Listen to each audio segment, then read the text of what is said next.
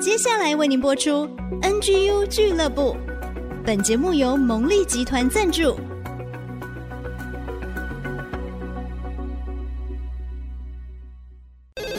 开拓职场的视野，体会家庭的影响，陪你一起找到唯一，成为自己的第一。迎向改变的瞬间。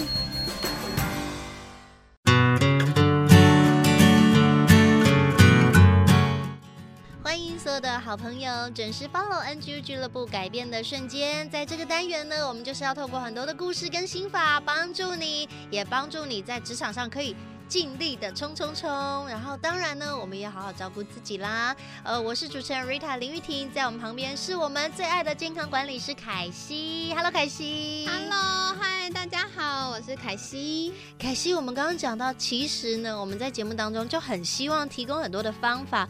帮助大家又可以照顾自己，然后呢，察觉自己的需要，然后帮助我们在生活上、在职场上都可以好好的尽力去发挥。你知道最近哦，特别在疫情过后，我也听到很多人说，哎，我好像还是有一点那个记忆力不太好，那个觉得很容易疲累。你知道最近我们听到人家说，哎，年轻人有时候太累，压力太大。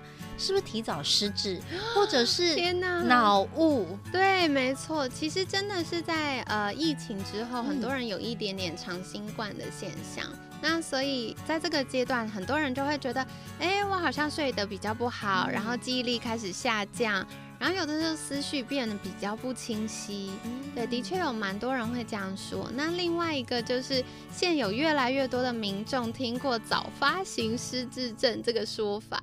对，所以如果呃以前我们都会觉得说，啊，只有长辈可能八九十岁才会出现失智症，但是现在大家就会开始担心，完了我自己是不是失智？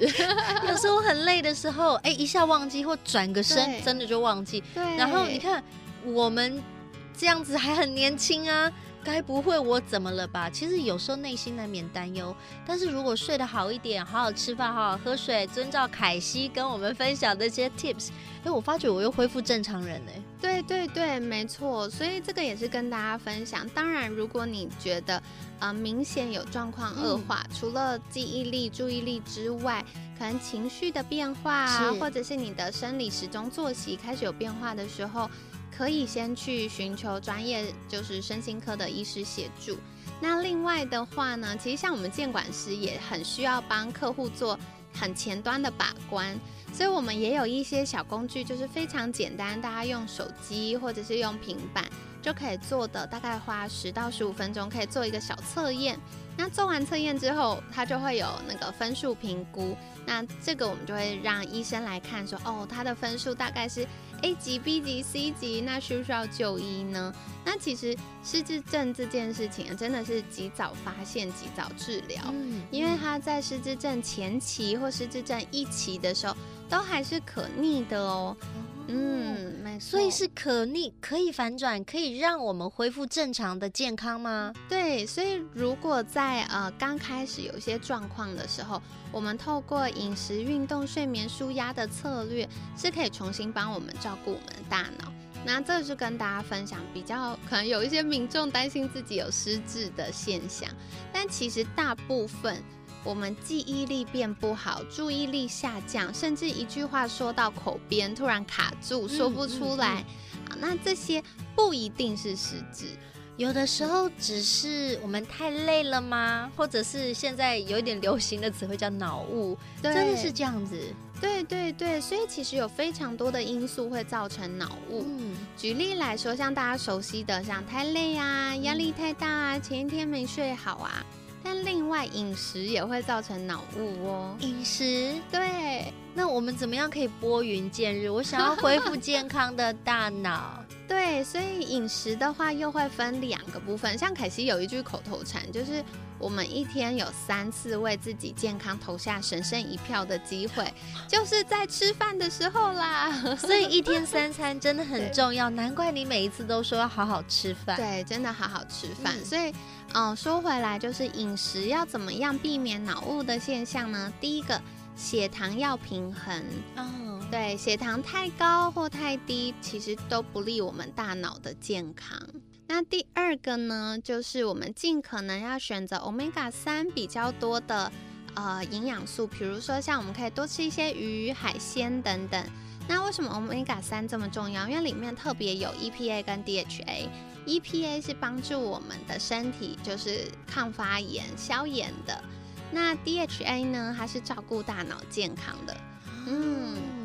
所以大家要多补充 EPA 跟 DHA，好专业哦，就是鱼类啊、海鲜啊，或是有一些像亚麻仁籽油啊，好油？素的朋友，嗯，好油也可以吗？对对对，因为其实我们大脑它的神经传导很需要一些好油的帮忙。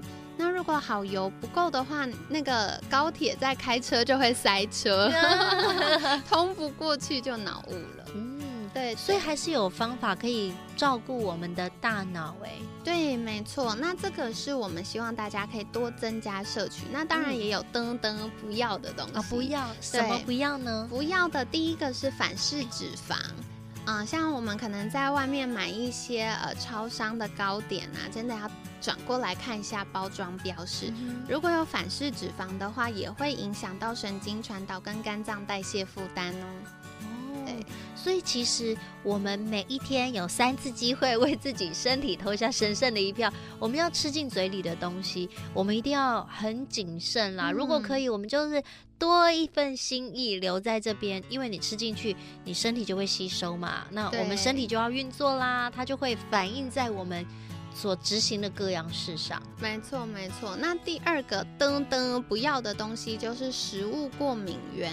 其实每个人的基因也好，或者我们饮食习惯也好，或多或少都会有一些食物过敏。嗯，但如果可以有系统的去了解的话，那我们就可以避免因为食物过敏，然后我们吃到这些错误的东西，引起我们免疫系统大战，造成大脑的负担。哦。所以，当我们过敏的时候，其实身体它就会反映出来，除了不舒服，嗯、对于大脑来说，它也就是会要去处理这些，对，它也会很疲累。对对对，因为这些呃发炎的因子呢，透过血液循环在身体流来流去的时候，它就会让大脑开始也有大脑神经发炎的现象。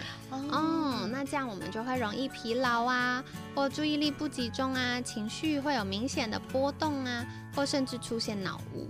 原来如此，哎、嗯欸，这也是第一次知道说，原来食物过敏或这些过敏的状况。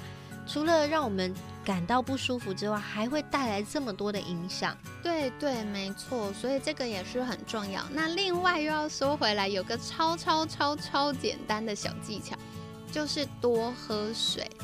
哦，哦，水可以把一些不好的东西冲掉，对。然后喝水也可以补充，让我们的细胞有水分，然后不会脱水。没错，所以多喝水的话，对大脑来说，大大家就把大脑想成一个高速运转的设备。嗯、那如果它脱水，它就没办法降温，然后很多的代谢废物也不能丢掉。那再来的话呢，就是脱水的时候，对于细胞的新陈代谢啊等等，也会受到影响。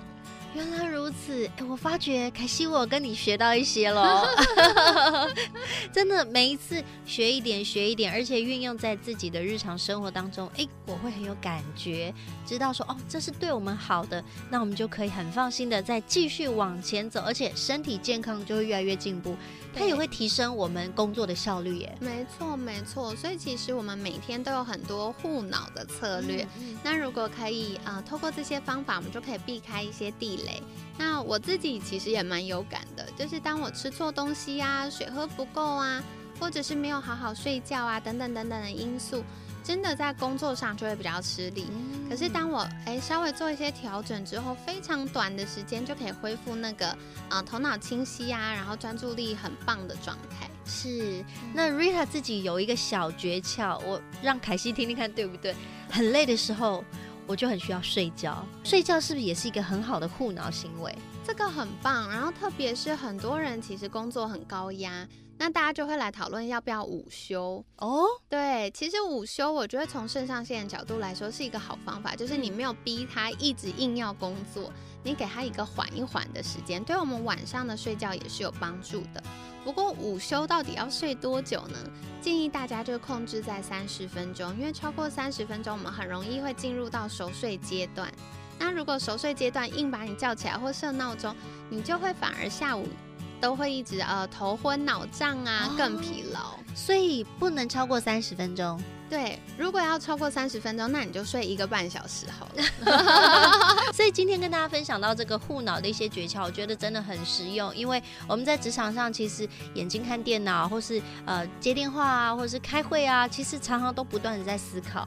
我们就很需要让自己也适时的可以暂停休息一下，帮助我们的大脑可以像刚刚凯西讲。放松，再一次整理一下，让我们可以更清晰，能够再次好好的面对我们手上所有的工作哦。今天非常谢谢凯西很精彩的分享，好棒的方法，谢谢凯西，谢谢 Rita，谢谢大家，那我们就下次见喽，拜拜，拜拜。